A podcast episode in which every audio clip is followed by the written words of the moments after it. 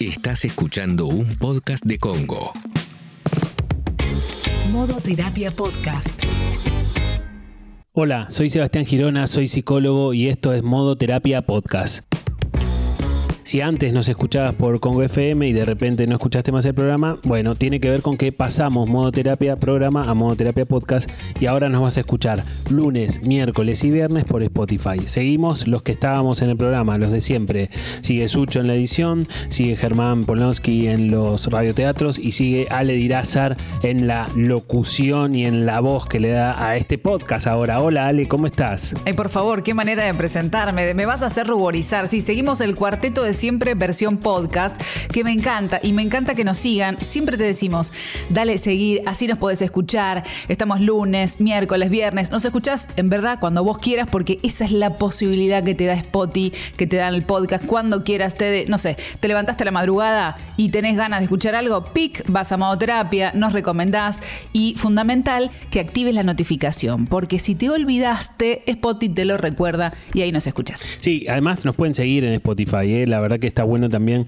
Si nos siguen, también suma para un montón de aspectos de, relacionados con Spotify, así que está buenísimo. Bueno, hoy, Ale, eh, estrenamos una, una, sección en este modo terapia que sale los viernes, pero que lo podés escuchar en cualquier momento, que es el consultorio en la semana me han mandado mensajes a mi Instagram, que es arroba Sebastián Girona, me han dejado algunas consultas que ahora vamos a charlar nosotros, Ale, ¿no? Esta es la idea de, del modo terapia de los viernes, que, que, queda ahí un poco para que si te está pasando algo, alguna duda, alguna consulta, la charlamos ahora. Lo que sea, lo que sea, lo que te esté pasando en ese momento, las dudas que tengas, o qué sé yo, no sé, por ahí escuchaste alguno de nuestros episodios y te quedó alguna duda, bueno, te vas al Instagram de Sebas, arroba Sebagirona, y ahí eh, le haces la preguntita y nosotros todos los viernes, que se va a subir los viernes, Seba te va a estar respondiendo todas las consultas que vos tengas y las dudas. Tal cual, Ale, tal cual. Me parece que está buena, viste, esta parte de poder tener contacto con, la gente y podamos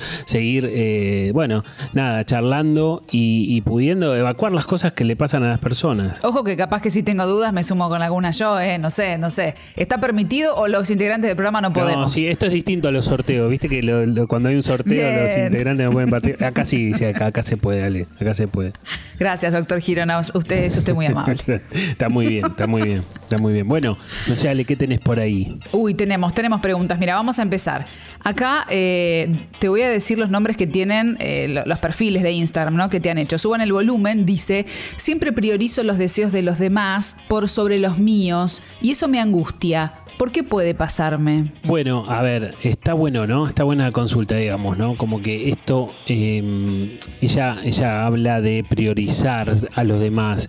Yo creo que también lo podríamos plantear como el hecho de relegarse, ¿no? Como siempre, viste que hay personas que Em, en su lista de prioridades, en el puesto número uno está el otro, o por ahí la pareja, en el puesto número dos la familia, en el, tercero los hijos, y, esa persona viene con suerte en el cuarto o quinto puesto, ¿no? Esto pasa muy habitualmente.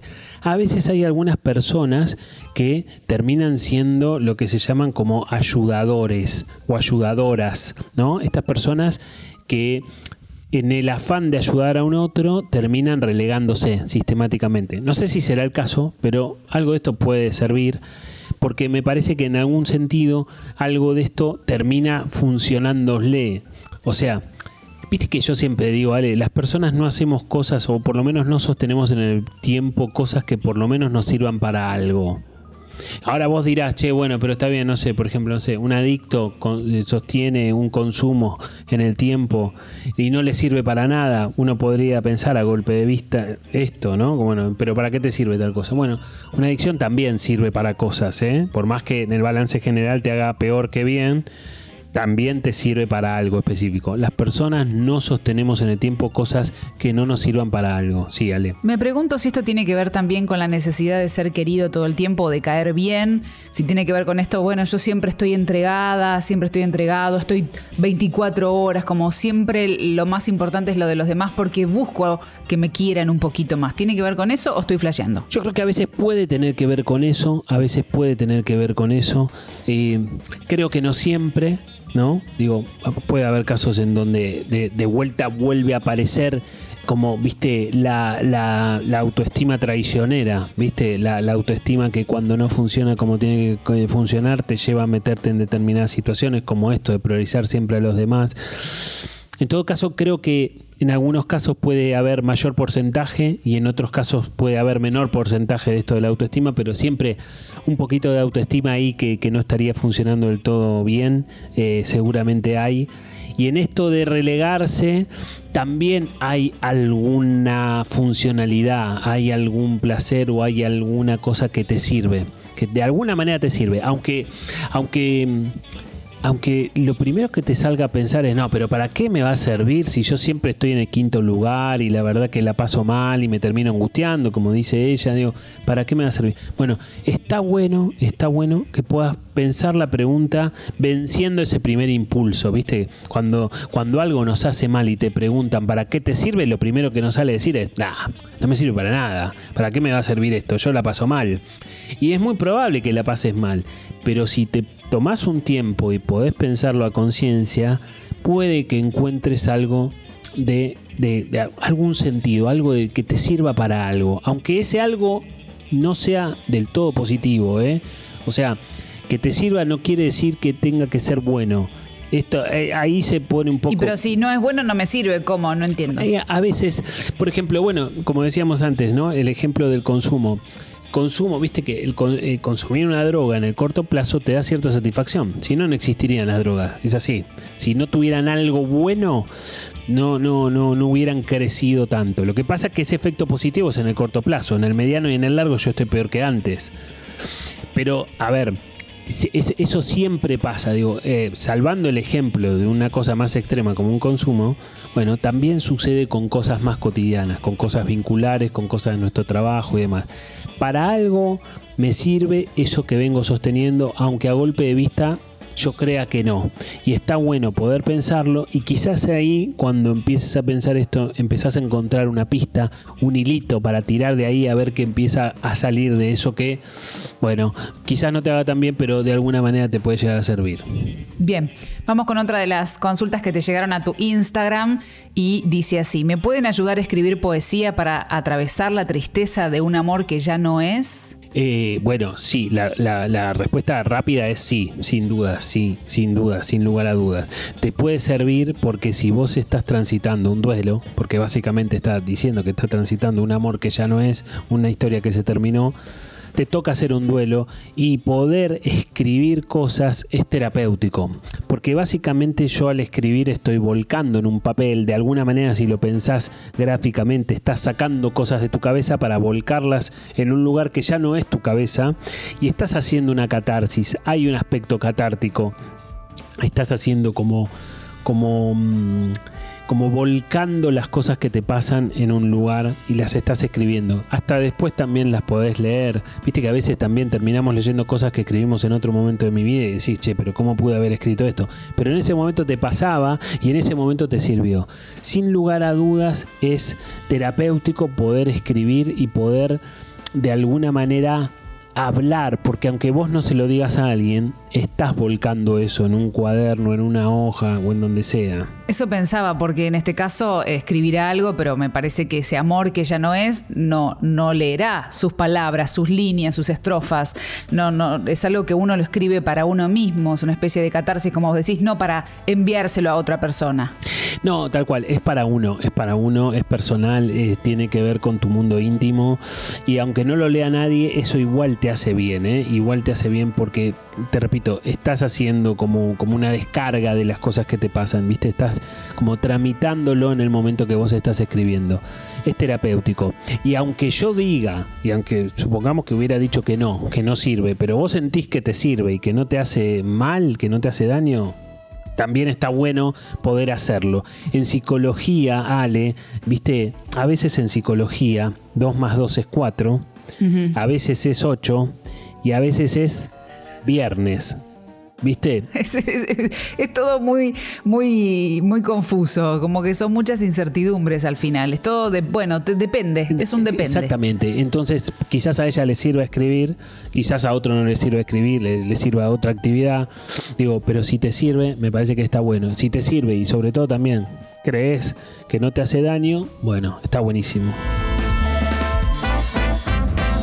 Si estás escuchando el podcast y algunos de los temas que tratamos te incitan a empezar terapia, está buenísimo, te va a ayudar y podés empezar de forma remota o presencial. Sebastián tiene un equipo de profesionales súper preparados y listos para ayudarte.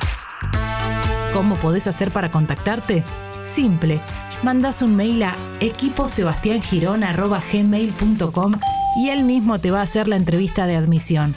Ya sabés, equiposebastiangirona.gmail.com y arranca terapia ahora. No lo cuelgues más. equiposebastiangirona.gmail.com Modo terapia. Bien, eh, ¿estás preparado para otra pregunta? Sí, claro, por supuesto. Porque más que pregunta es un preguntón. Sí. Un preguntón. Esto es un- no, no te abre una puerta, un portonazo y a ver qué nos respondes. Acá Agustina, Agustín dice, quiere conocer métodos para reconstruir la confianza después de una infidelidad. ¡Charán! Sí, sí, sí, es un preguntón, es un preguntón y son, son, varias, son varias preguntas juntas. Bueno, sí, la respuesta rápida es que se puede reconstruir esa confianza, ¿no? Y de hecho hoy vemos en estos tiempos, eh, vos ya ahí, la- vos ahí ya la estás No, dudando. dale, en ¿no? serio. ¿cómo- Pero, me- me- ¿sabes qué? Me va a llevar más trabajo reconstruir esa confianza que terminar la relación y, y atravesar un año y medio de duelo. No sé, Ale, no sé, depende de la estructura que hayas armado, ¿eh? No sé, ¿eh? Porque no... a- a ver, me parece que está bueno poder pensar que para reconstruir una, una confianza, digamos, a, a ver, párrafo aparte, esto es un, capítulo de modo terapia entero, ¿no? O sea, esto da para, para que hagamos, y quizás alguna vez lo hacemos, ¿no? Cómo, cómo reconstruir la confianza después de una infidelidad.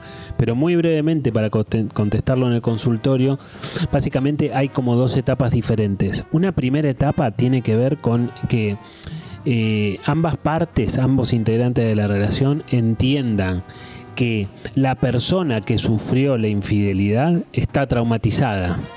Esa persona ha sufrido un golpe psicológico. ¿Por qué? Porque básicamente cuando uno está en una pareja, ¿qué se entiende o qué se espera? Que el otro me cuida, me proteja, me, me, quiera, digamos, de alguna manera. No importa cuáles sean los roles, pero se entiende que algo de eso tiene que circular en una relación. Uno está en una pareja para que sucedan alguna de esas cosas. Bueno, cuando el otro es infiel, no solamente que no me cuida, no me protege, ni me, ni me, de alguna manera, ni me quiere, sino que todo lo contrario, genera cierta traición, sobre todo, sobre todo si tenés un contrato clásico de pareja, como la gran mayoría de las parejas que andan por el mundo, aunque hayan contratos nuevos, etcétera, y la primera cláusula de sí, a ver, sí, te pones. No, para, para, para. yo quiero hacer un punto acá, Sí. porque hay personas que, que hay que hablar, vos hablas siempre de los contratos, bueno, pero yo creo que las parejas cuando uno empieza tiene que poner en palabras qué tipo de contrato, porque a veces uno interpreta un contratito de dos hojas, otro interpreta un contrato eh, de dos tomos, y a veces uno dice, bueno, pero yo entendía que teníamos un tipo de, a veces uno tiene un contrato de algo más libre, de más abierto, y el otro tiene otro tipo de contrato, así que pongamos el contrato sobre la mesa, firmamos, pongámonos de ¿no? acuerdo. Esa- Nos sacamos porque- una foto cuando firmamos también para la por subimos favor, a no, por favor, sí. No, eh, Retratemos eh, este momento porque después es sí, confuso. Claro, es cierto, es cierto. Gracias. Muchas veces eso se va dando naturalmente, ¿viste? A veces las parejas no, no, la gran mayoría no necesita hablar explícitamente, a veces se habla explícitamente. Pero en un contrato clásico de pareja, la primera cláusula fundamental es la exclusividad sexual.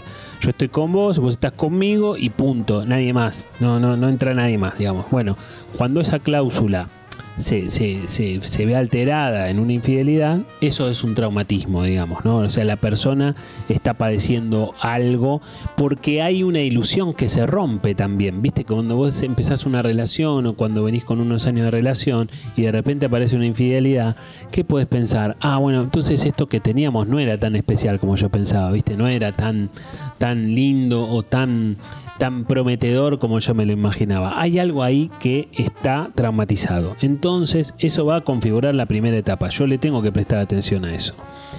Y ese traumatismo va a radicar en que esa persona que sufrió la infidelidad va a tener inestabilidad psicológica. Entonces, ¿qué quiere decir? Un día me va a tratar bien, un día me va a tratar mal.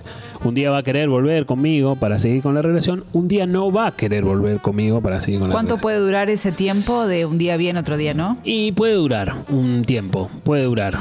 Ponele que pueda durar unos meses, ¿eh? Puede, puede. Pero puede. que si no, te la estoy haciendo pagar a propósito, si Bueno, dura claro, mucho. claro. Bueno, después habrá que ver en cada situación y en cada circunstancia, pero puede durar tranquilamente un mes esto. Podría pasar, digamos. Y si yo cometí la infidelidad, debería bancarme eso. Debería bancarme que la otra parte está traumatizada y que está inestable. Me la tengo que bancar. Si yo quiero recomponer la historia y demás, me la tengo que bancar. La segunda etapa, a grandes rasgos, tiene que ver con la claridad. ¿Qué quiere decir esto? En este problema y en este momento donde ha pasado esto, yo tengo que ser claro, no tengo que ocultar nada. ¿Por qué? Entonces, ¿qué quiere decir? Si me escribe la persona con la cual yo cometí la infidelidad, yo le tengo que contar eso a mi pareja. Le tengo que decir, che, mira, no te va a gustar, pero me, me escribió tal persona. Acordate que estamos tratando de recomponer la, la, la confianza, básicamente. ¿No me está hundiendo eso? No, porque yo te estoy, yo no tengo la culpa de que me escriba. Yo te, me Mm. es mucho peor si yo. Bloquealo, Seba. ¿Cómo? Bloquealo. Bueno, está hay bien, que está bloquear. bien. Después vos por ahí. Bloquea. arregla- ¿Cómo no lo bloqueaste? Ya me enojo porque no lo bloqueaste. Bueno, ok, está bien. Bueno, dicho sea de paso, por supuesto que en el proceso de reconstruir la confianza, si yo cometí la infidelidad, no puedo seguir viendo a la persona. Bueno, en la medida de lo posible. A veces las infidelidades son con compañero de trabajo, con compañía de trabajo. Es un poco más complicado. Ahí te estás poniendo nerviosa, Ale. Ahí como que estás. Sí, te- sí, sí. Te, estás te dije que era una pregunta muy compleja. Es no me quiero meter tanto porque nos vamos a ir, pero, pero dale. Es vamos, compleja, es compleja. Pero básicamente yo tengo que tratar de mostrar una actitud así como clarificadora. Entonces, en ese momento se toman ciertas medidas provisorias, provisorias, recontra provisorias, provisorias, lo repito una vez más, provisorias. ¿Qué quiere decir esto? Bueno. Entonces, por ahí, yo tengo que salir con un amigo y por ahí vos me pedís, che, mandame la ubicación. ¿Y sabes qué? Provisoriamente yo te tengo que mandar la ubicación. Porque yo estoy tratando de blanquearme, estoy tratando de ser transparente. Provisorias, son extremadamente provisorias. No puedo estar seis meses mandándote la ubicación, si no ya no es una ¿Y pareja. cómo hago para que no dure eso y que no sea ya después una dinámica de la pareja? Bueno, hay que tratar de que no se instale, por supuesto, ¿no? Eh, hay, hay que tratar de que no, no, no forme parte de la dinámica. Esto va a durar un tiempo, va a durar un mes, va a durar meses, no sé, en alguna medida algo de eso tiene que, que durar. Pero esas son básicamente las dos instancias. La instancia de tolerar un poco el primer traumatismo y la instancia de tratar de con mucha paciencia eh, ir reconstruyendo esta confianza a partir de la transparencia que yo le muestro a mi pareja, porque en esa transparencia yo muestro mi voluntad de, bueno, aún así Ale, aún así, aunque hagas todos estos deberes, no depende de vos, digo, no depende de uno solo recomponer la confianza en un vínculo, ¿no? No, bueno, por ahí en un año y medio el duelo, ya te lo dije, ¿no? De, de separación es más fácil. Sí, tal cual, tal cual, tal cual. Bueno, eh, tenemos una, una pregunta más. Vamos con el consultorio de Seba Girona. Consejo, opinión sobre el amor no correspondido. Eh, bueno, a ver, está bueno, ¿no? Consejo, opinión, digamos, ¿no? Ahí la- cuando es opinión ya se abre un poco más. Eh, a mí me parece que está bueno que nosotros podamos pensar cuando, bueno, puede pasar, ¿no? Y a quién no le pasó también, ¿no? A quién no le pasó tener un amor no correspondido. Digo, esto es lo más normal del mundo. El tema es qué hacemos con eso. O sea, porque si nos puede pasar a todos, lo importante no pasa a ser que te pase o no te pase, sino qué haces con eso cuando te pasa. Y me parece que está bueno poder pensar que está bueno poder pensar cuánto cuánto valgo yo para tratar de insistir en un lugar en donde no me están queriendo, ¿no? Digo, ¿en qué lugar de valor me ubico yo si a pesar de darme cuenta y ser consciente de que tal no me quiere, tal no me corresponde lo que yo siento por la otra parte, ¿por qué me voy a quedar ahí? ¿Por qué? ¿Qué está pasando para que yo me quede en ese lugar? ¿Qué, qué- qué está sucediendo para que yo, eh, aunque sea consciente de que, no, no sé, no me quieren, igual persevero e insisto? Digo, me parece que está bueno. Quizás ahí aparece en alguna medida, no digo que siempre, pero en alguna medida la autoestima para poder pensar esta pregunta que me parece que es clave, en qué lugar de valor me ubico yo para, em, para permanecer en un lugar donde a mí ya me quedó claro que no va, que no va, que no funciona por X motivo, o porque no empezó, o porque empezó y se terminó, o por lo que quieras, pero no va, por X motivo o por varios motivos, no funciona. Bueno, me parece que está bueno que puedas preguntarte bueno, ¿en qué lugar de valor te ubicas cuando se da esa situación? O sea que si nos pasa esto, si nos está pasando esto y dura en el tiempo, porque uno puede darse cuenta no es correspondido, pero bueno, tratar de correrse de ese lugar e intentar por otro camino y tratar de olvidarse, pero si uno se queda, se queda en ese amor, más bien es una invitación a revisarnos a nosotros mismos. Tal cual, sí, completamente, Ale, completamente. Yo creo que esa es una muy buena oportunidad para que vos te puedas mirar un poco para adentro, hacer un poco de introspección y poder pensar qué te pasa a vos que te quedas en un lugar donde te dijeron que no te quieren, ¿no? Creo que está bueno pensarlo desde ese lugar. Está buenísimo, está buenísimo, Ale. Y recién empieza, ¿eh? Los invitamos a todos a que envíen sus consultas, envíen sus preguntas, las cosas que les estén pasando. Como decía en esta última pregunta, comentarios, opiniones, dudas, cuestiones concretas para poder pensar y para poder contestarlas acá al aire en el modo terapia podcast de los viernes, nos mandan un mensaje a mi Instagram arroba Sebastián Girona y ahí, bueno, eh, yo hago una convocatoria a los mensajes también, pero si no hay convocatoria podés mandarle igual y podés hacer la pregunta cuando tengas ganas, que va a ser respondida en el modo terapia del consultorio. Y bueno, si llegaron hasta acá, ya saben que le dan seguir, activas la notificación para que cada vez que subamos un episodio nuevo de modo terapia, Spotify te avisa directamente, no hace falta que te acuerdes, te lees la notificación ahí, clic, activada y nos escuchas. Los esperamos en el próximo capítulo de modo terapia.